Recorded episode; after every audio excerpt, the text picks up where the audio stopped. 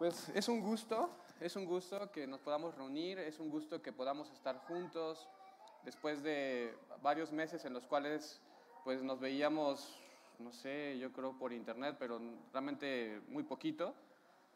El que podamos volver a estar juntos es, es una bendición de Dios. Es muy diferente cuando puedes abrazar a las personas eh, o tocarlas simplemente, ¿no? Platicar con ellas. Así que le doy muchas gracias a Dios.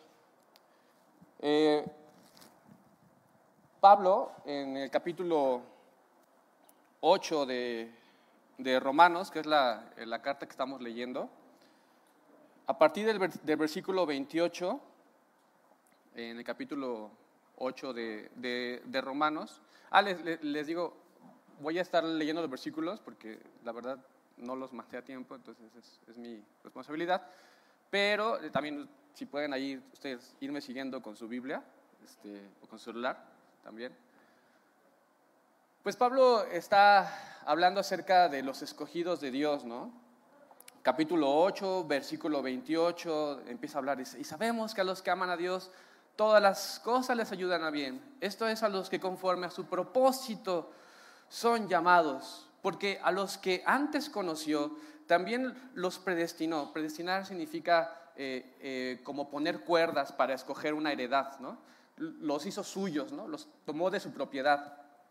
A estos que predestinó, los, los, hizo, los apartó para que fueran hechos conforme a la imagen de su Hijo, para que Él sea el primogénito entre muchos hermanos. Y a estos que predestinó también llamó y los llamó. Este, este llamado es un llamado por nombre no es como una invitación que te, que te dan y mira, este, estás invitado porque estamos invitando a todas las personas, ¿no? sino es una invitación, un llamado que lleva tu nombre. Y a los llamó y a estos los justificó y a estos glorificó. ¿Qué pues diremos a esto? Si Dios es por nosotros, ¿quién contra nosotros? El que no escatimó ni a su propio Hijo, sino que lo entregó por todos nosotros, ¿cómo no nos dará también con Él todas las cosas? ¿Quién acusará a los escogidos de Dios? Escogidos la palabra es aquel que tomó una decisión tan profundamente que dijo sí a este. Dios hizo esa decisión por ellos. Una decisión profunda, una decisión que no va a cambiar, una decisión que él, se lo pensó bien, no fue eh, algo que él pensara nada más de, ah, estoy emocionado, ven fulanito, ven sutanito, no, es profundamente recapacitado y te estoy llamando a ti, Emanuel, a ti, este, Javier, ¿no? Este, Susana, eh, Rosalena, por nombre, ¿no? A cada uno. ¿Y, ¿Y, quién es el que va a condenar? Pues Cristo es el que murió, más aún el que también resucitó, el que además está la diestra de Dios, el que también intercede por nosotros. ¿Quién nos separará del amor de Cristo? Tribulación, angustia, persecución, hambre, desnudez, peligro o espada. ¿Cómo está escrito? O sea, Pablo dice, hasta morir. Es, padre, es bonito, porque sabemos que somos contados como ovejas de matadero, pero tenemos una esperanza, tenemos vida. En todas esas cosas somos más que vencedores por medio de aquel que nos amó. ¡Uh! Por lo cual estoy seguro que ni la muerte, ni la vida, ni ángeles, ni principados, ni potestades, ni lo presente, ni lo porvenir, ni lo alto, ni lo profundo, ni ninguna otra cosa que Y de repente Pablo empieza a sentir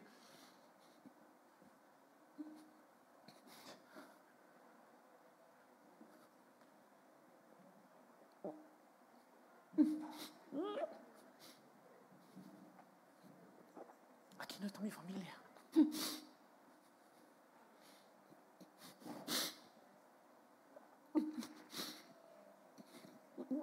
No están entre todas estas personas. No están mis hermanos, no está mi mamá.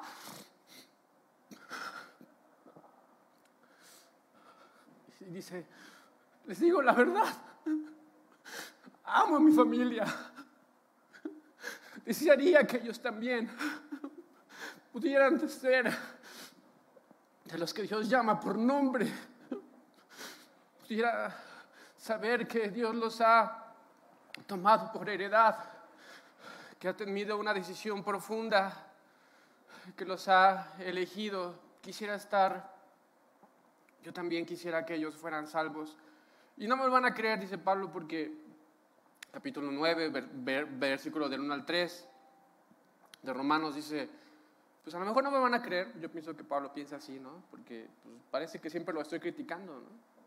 Siempre estoy diciendo las cosas que ellos no hacen bien. Ellos bastante pensar que, pues que, que no los amo. Pero no es así, es todo lo contrario.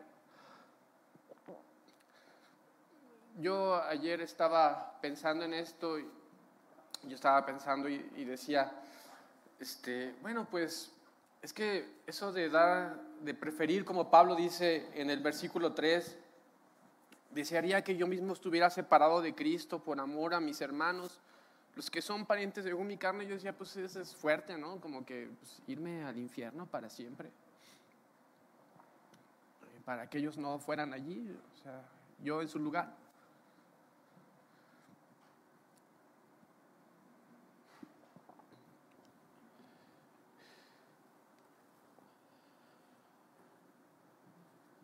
A veces es difícil que nuestra familia nos crea que, lo, que los amamos, porque, como dije antes, los criticamos, ¿no? A veces Jesús peleaba con los fariseos y nosotros decimos, sí, qué bien, que les daba duro a los fariseos, ¿no? no bueno, algunos, no, no todos, ¿no? Este, pero nos damos cuenta que Jesús, detrás de esa, esa pelea que tenía con los fariseos, había un amor profundo de Jesús por esas personas. Por supuesto que los amaba a ellos había venido. Dios lo envió a los suyos, dice Juan 1.12. A los suyos vino. Por ellos venía. Pero los suyos no lo recibían.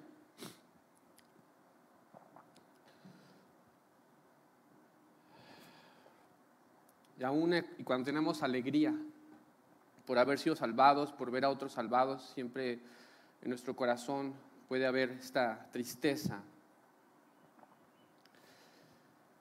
Jesús eh, sí pudo llegar a ese punto de decir, eh, yo prefiero eh, vivir separado de mi Padre con tal de que ustedes, hermanos, hermanas, familia, puedan estar unidos a Él.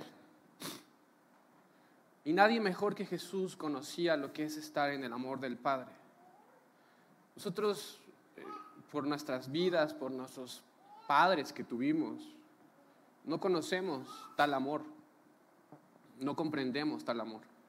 Pero Jesús sí lo sabía y estuvo dispuesto a pasar por la muerte, por la agonía, por la oscuridad, con tal de que nosotros pudiésemos vivir la experiencia de ser hijos de Dios.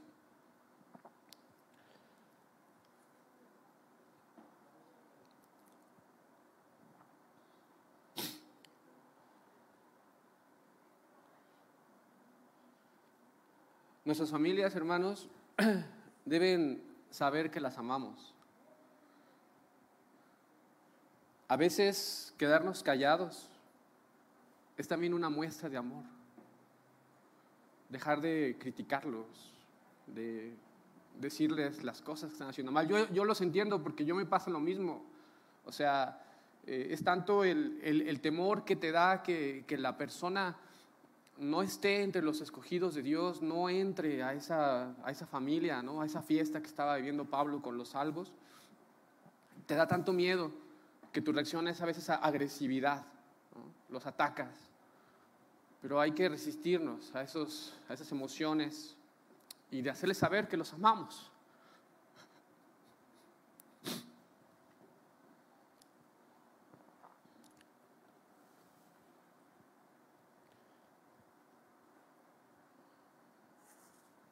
Bien. capítulo, capítulo 9 de Romanos, versículos 4 y 5. Eh, Pablo empieza a hacer una, los voy a, leer.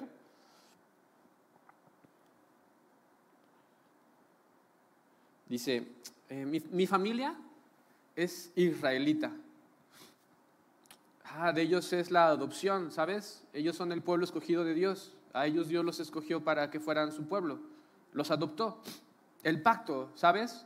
Dios dijo que nunca los iba a dejar. Aunque ellos fueran infieles, Dios seguiría siendo fiel a su pacto. También les dio la ley, ¿sabes? Antes de la ley nosotros pecábamos y hacíamos muchas cosas que estaban mal, pero no lo sabíamos. Después de la ley ya nos enteramos y, bueno, hemos podido saber mejor qué es lo que es bueno para nuestras vidas. Nos dio también el culto. Nadie adora a Dios como nosotros, los israelitas. Bueno, la familia de Pablo, ¿no? Los israelitas. Además nos dio promesas.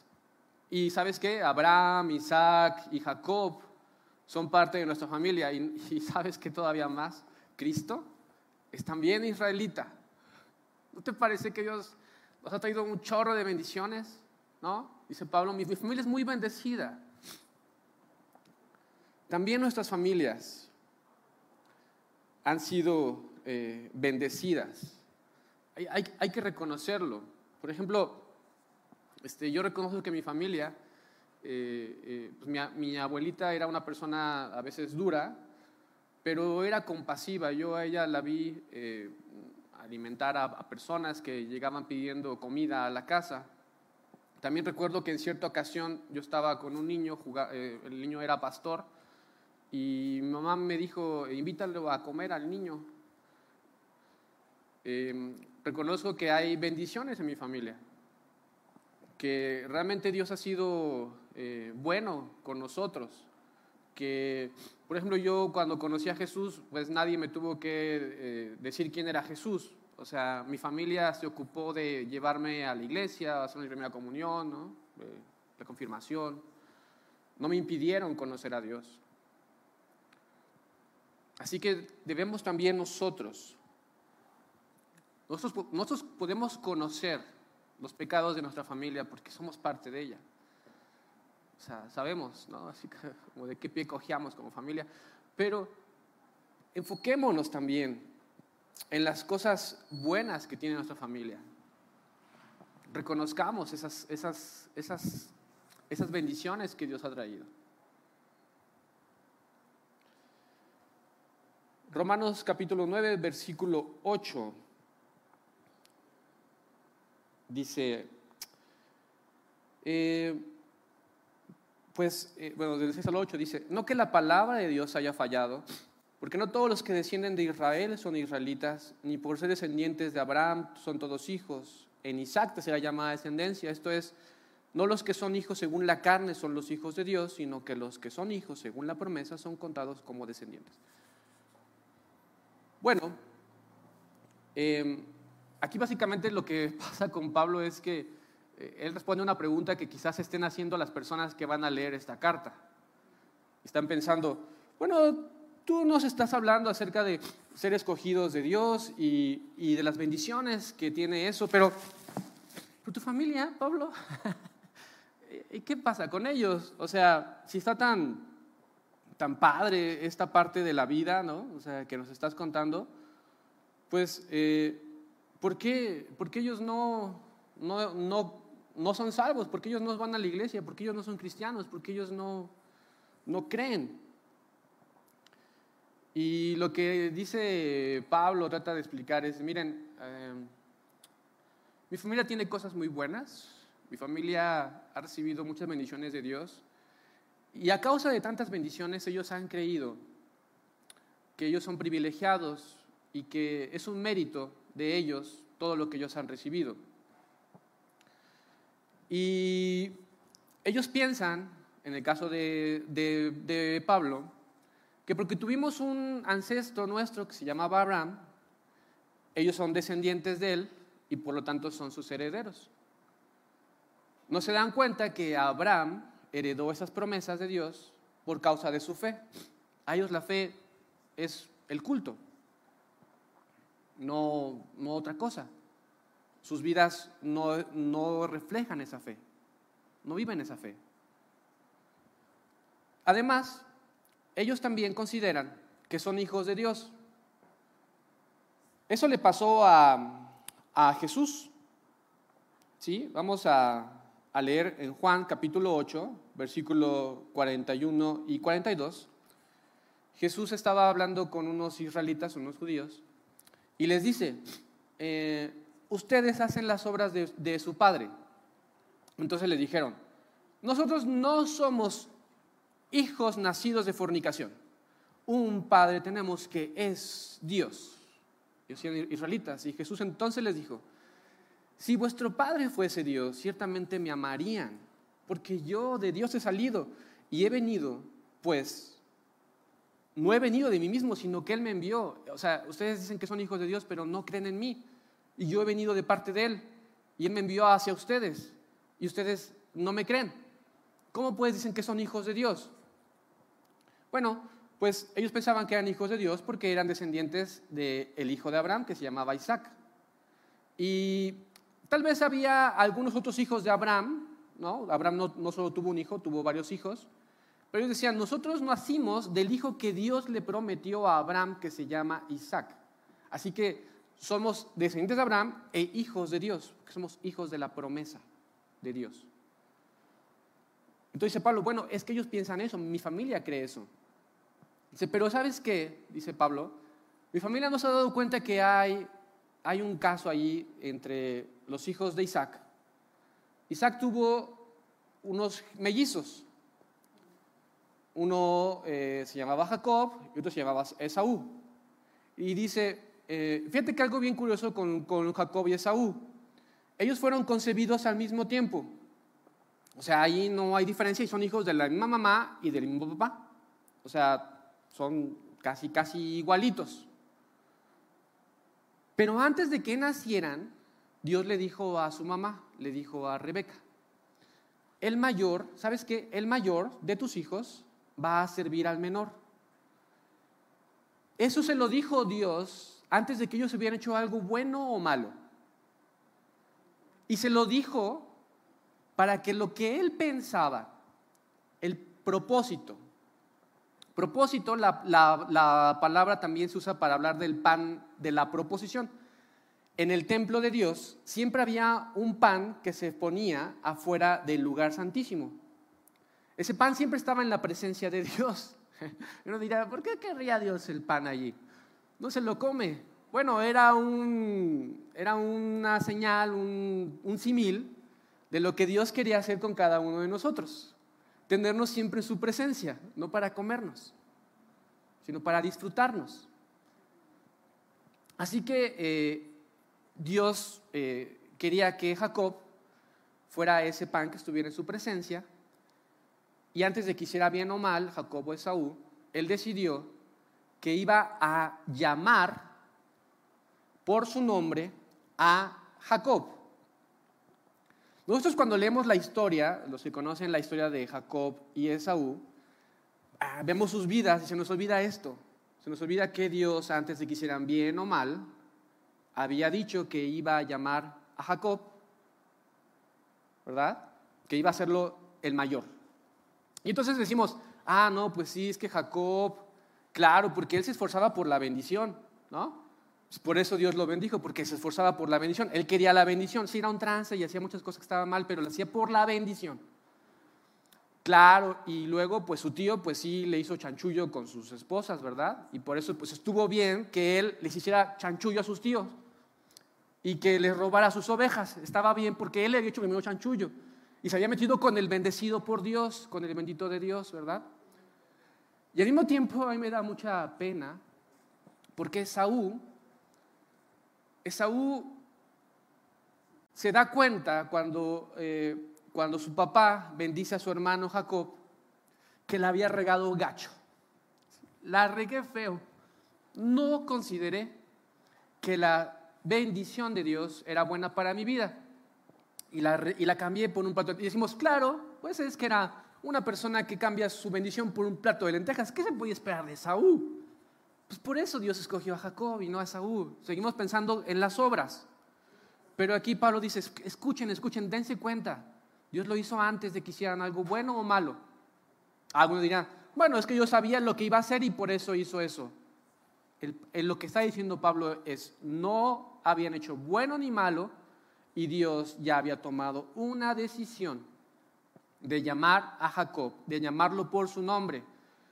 Yo estoy aquí sinceramente el día de hoy, no porque yo haya sido muy bueno o mejor que los que hoy no están.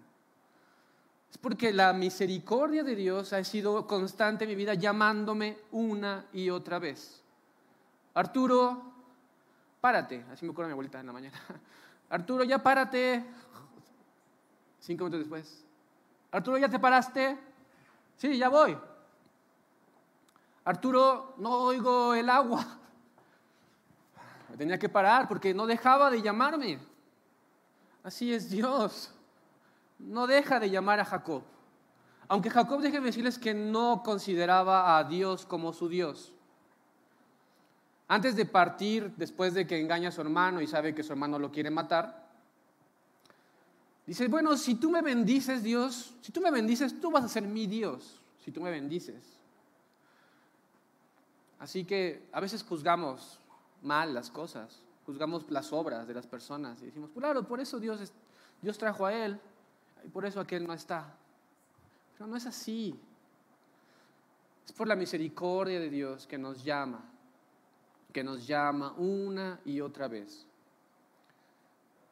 Que nos llama una y, una y otra vez. Por eso estamos hoy aquí. Todos nosotros, Dios nos llamó por nuestro nombre y nos dijo, ven, y a lo mejor algunos en algún momento en el día querían resistirse a venir un poco, ¿no? Pero eh, la constancia en el llamado de Dios por su nombre los trajo aquí, la, la misericordia de Dios. Y dice Pablo, pues es que es lo que no ha entendido mi familia. Mi familia no ha entendido esa parte. Ellos piensan que sus méritos son los que les han dado todas esas bendiciones y no consideran que ellos son, eh, pues por misericordia, eh, llamados una y otra vez. ¿Has considerado que Dios podría no tener misericordia de ti? Porque escogió a Jacob y aborreció a Esaú. ¿A poco Dios puede hacer eso? ¿No es todo Dios amor? Cuando llega a esta parte, eh, Pablo, él ya ha explicado desde el principio de, su carta, no hay justo ni aún uno. Todos han pecado, todos están destruidos de, la gloria de Dios. Bueno, pero ¿por qué a Jacob a Saúl no? ¿Has pensado que podría Dios no tener misericordia de ti?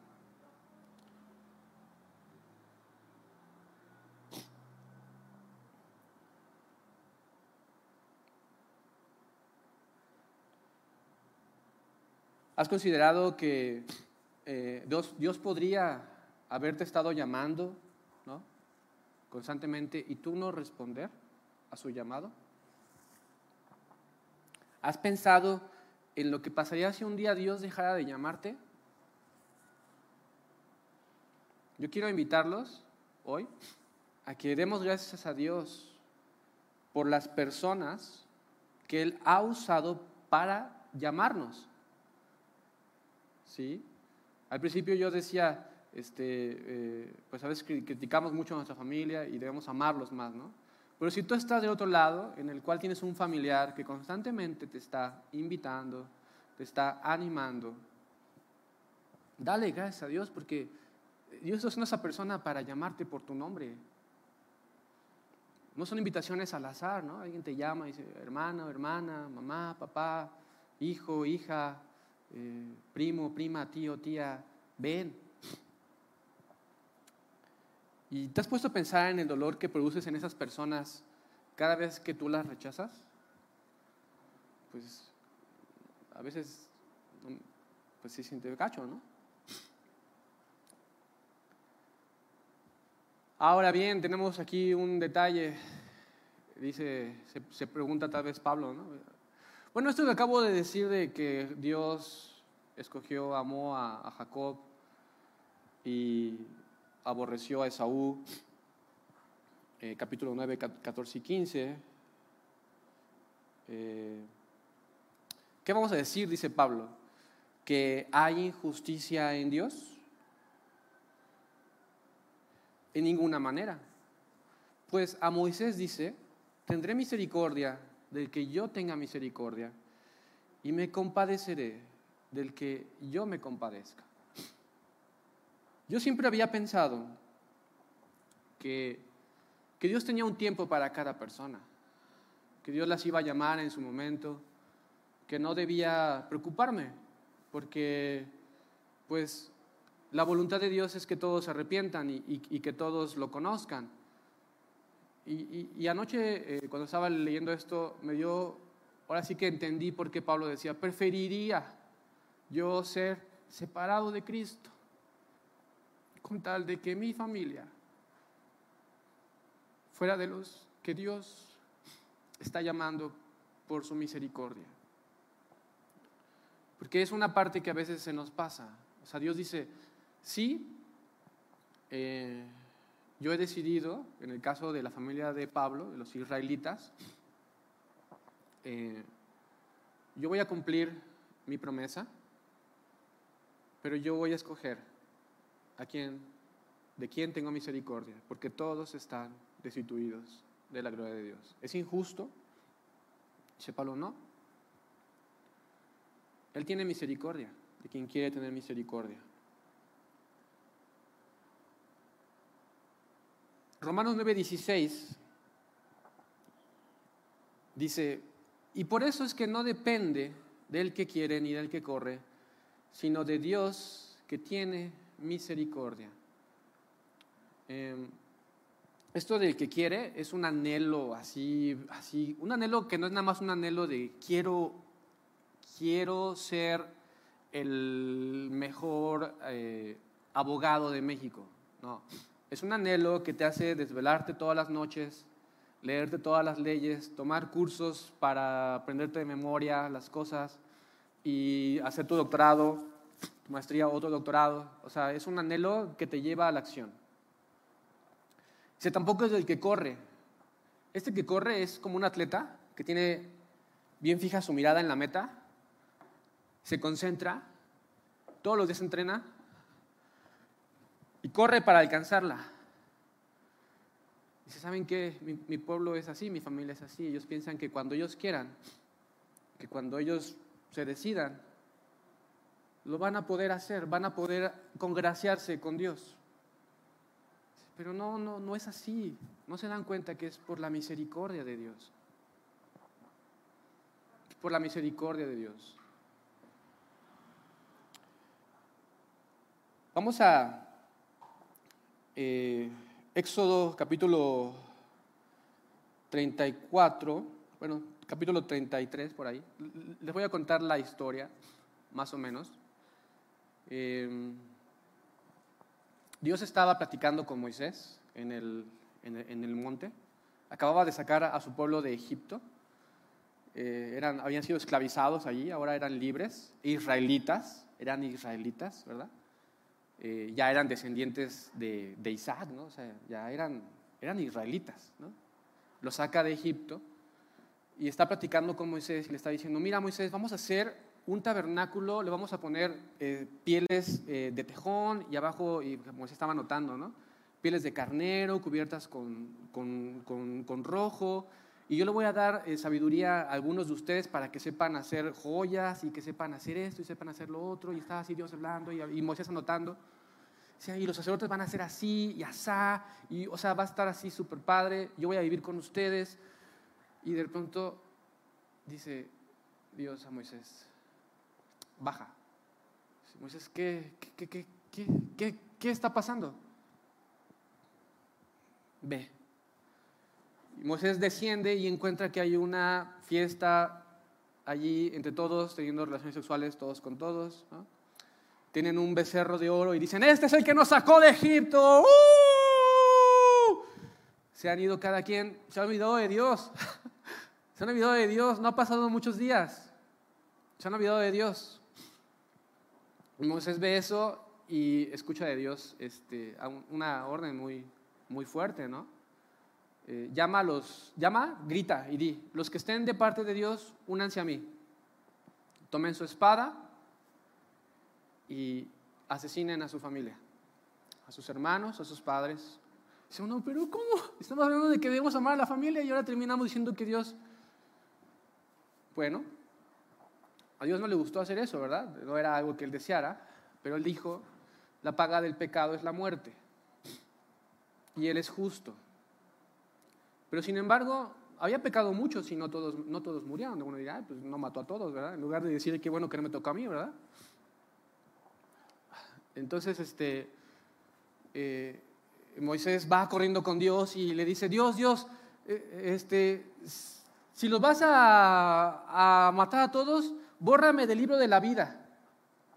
Y, yo creo que Dios vio a Moisés y, se acordó del mismo, ¿no?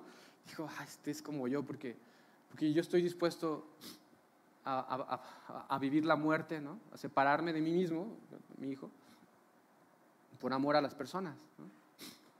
Y ya, se va a Dios, se aparta de ellos.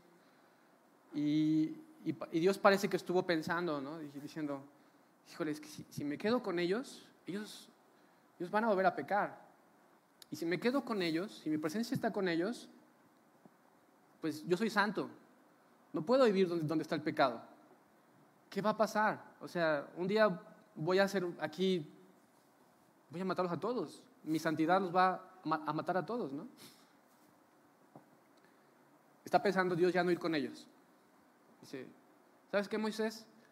Eh, te voy a mandar a ti y voy a mandarte a alguien que vaya contigo, alguien, un mensajero mío, mi ángel, y él va a ir delante de ti y lo que les dije que les iba a dar, se los voy a dar. O sea, las bendiciones que quieren, las bendiciones materiales, lo que yo prometí, se los voy a dar. No, pero mi presencia no va a ir con ustedes. Yo no voy a ir con ustedes. Y, Moisés se pone así como triste. Y lo curioso es que el pueblo oía lo que estaban platicando y también se pusieron tristes. Chii, ya no va a ir Dios con nosotros. Dice que somos bien tercos, dice que somos bien, como dice que tenemos dura la cabeza. Dura la cabeza. Entonces Moisés se da cuenta que hay muchos ahí oyendo y aparta la, tienda y, se va lejos para hablar con Dios, ¿no? Para que no viera ahí chismosos, ¿no? Pero la gente estaba, eh, estaba compungida, la verdad, ¿no? Al, escuchar que, Dios ya no iba a ir con ellos. Y entonces eh, va a hablar Moisés con, con, Dios y le dice, ven, ven con nosotros. Y Dios, no, no, ve tú, yo, yo te mando mi ángel. Eso dices, dices, y no me has dicho quién vas a enviarme, a quién vas a enviar conmigo.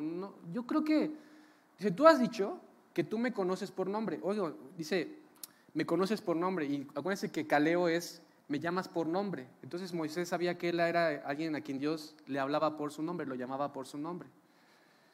Dice, si yo tengo gracia delante de ti, este, haz que este pueblo sea tuyo. Y tómanos, tómanos por pueblo. Y, Dios tiene, tiene, tiene misericordia y gracia, ¿no? Como dice, dice, está bien, lo que me has pedido lo haré. Dice, ¿sabes qué voy a hacer? Dice, ah, dice, dice, dice Moisés, dice, pero, pero, pero muéstrame tu gloria, ¿no? Quiero saber tus caminos, quiero saber qué piensas, quiero saber cuáles son tus planes, ya que tengo gracia, ¿no? Ya que soy alguien que es llamado por ti. Dice, sí, este, sube al monte y te voy a, voy a, me voy a, voy a proclamar delante de ti. Yo cuando le dije, ¿a poco, o sea, cómo Dios va, a hablar? Pero yo no lo había leído bien. Pero Dios empezó a hacer más o menos algo así como delante de Moisés. Y dice eh, Éxodo capítulo 34, versículos 5 al 8. Dice, y Jehová descendió en la nube y estuvo allí con él proclamando el nombre de Jehová. Y pasando Jehová por delante de él, proclamó, Jehová, Jehová, fuerte, misericordioso y piadoso, tardo para la ira y grande en misericordia, que guarda misericordia a millares, que perdona la iniquidad, la rebelión y el pecado y que de ningún modo tendrá por inocente al malvado, que visita la iniquidad de los padres sobre los hijos y sobre los hijos de los hijos hasta la tercera y cuarta generación. Y cuando Dios dijo eso, por favor concéntrese en, en la parte que Dios tiene misericordia, porque es lo que yo estaba diciendo. También es justo, pero todos estamos aquí siendo llamados, yo quiero que tengan la esperanza de que Él es misericordioso, ¿sí? Y que sus familias, Dios quiere que, lo, que, lo, que, lo, que lo conozcan. Pero ¿qué hizo Moisés cuando vio a Dios haciendo estas cosas? Así, proclamando su nombre. Adoró a Dios. Adoró a Dios. Debemos interceder por nuestras familias ante un Dios que es misericordioso. Dios es misericordioso. Vamos a, orar, vamos a pedirle a Dios por nuestras familias. Eh, vamos a adorarlo, a, reconocerlo. ¿sí? Este, bueno, yo voy aquí. Este, padre, Padre bendito, Padre bueno, yo reconozco que es por tu misericordia que, que hoy estamos aquí, cada uno de nosotros. Tú nos llamaste por nombre. Dios, tú perdonaste al pueblo de Israel, al pueblo que pecó, que eh, delante de ti, Señor, se, apartó habiéndote conocido. Tú los perdonaste, Dios, porque hubo uno que, que oró y que, y que, y que se interpuso. Dios, que intercedió. Padre, hoy vengo a interceder, venimos a interceder, Señor, delante de ti, por, eh, por nuestras familias, Señor, por nuestros padres, nuestros hermanos, hermanas, primos, tíos, tías. Dios, Dios misericordioso, Jehová. Señor, llámalos, llámalos por nombre y ayúdanos a nosotros, Señor, a, no dejar de, ser instrumentos tuyos eh, para llamarlos. Ayúdanos a mostrar amor hacia ellos. Eh, Padre, eh, quítales esa, esa, venda que les impide ver que, que, no, que no van a poder cuando ellos quieran, que no va a ser, aunque ellos quieran, Señor, que tiene que ser tu misericordia la que los llame, Dios. Ten misericordia de ellos, Dios. Ten misericordia. Ayúdanos a siempre, siempre, siempre interceder delante de ti por nuestras familias, Dios. Ayúdanos siempre a interceder de ti por nuestras familias, Padre. Gracias. Te damos, Padre bueno, en el nombre de tu Hijo Jesús.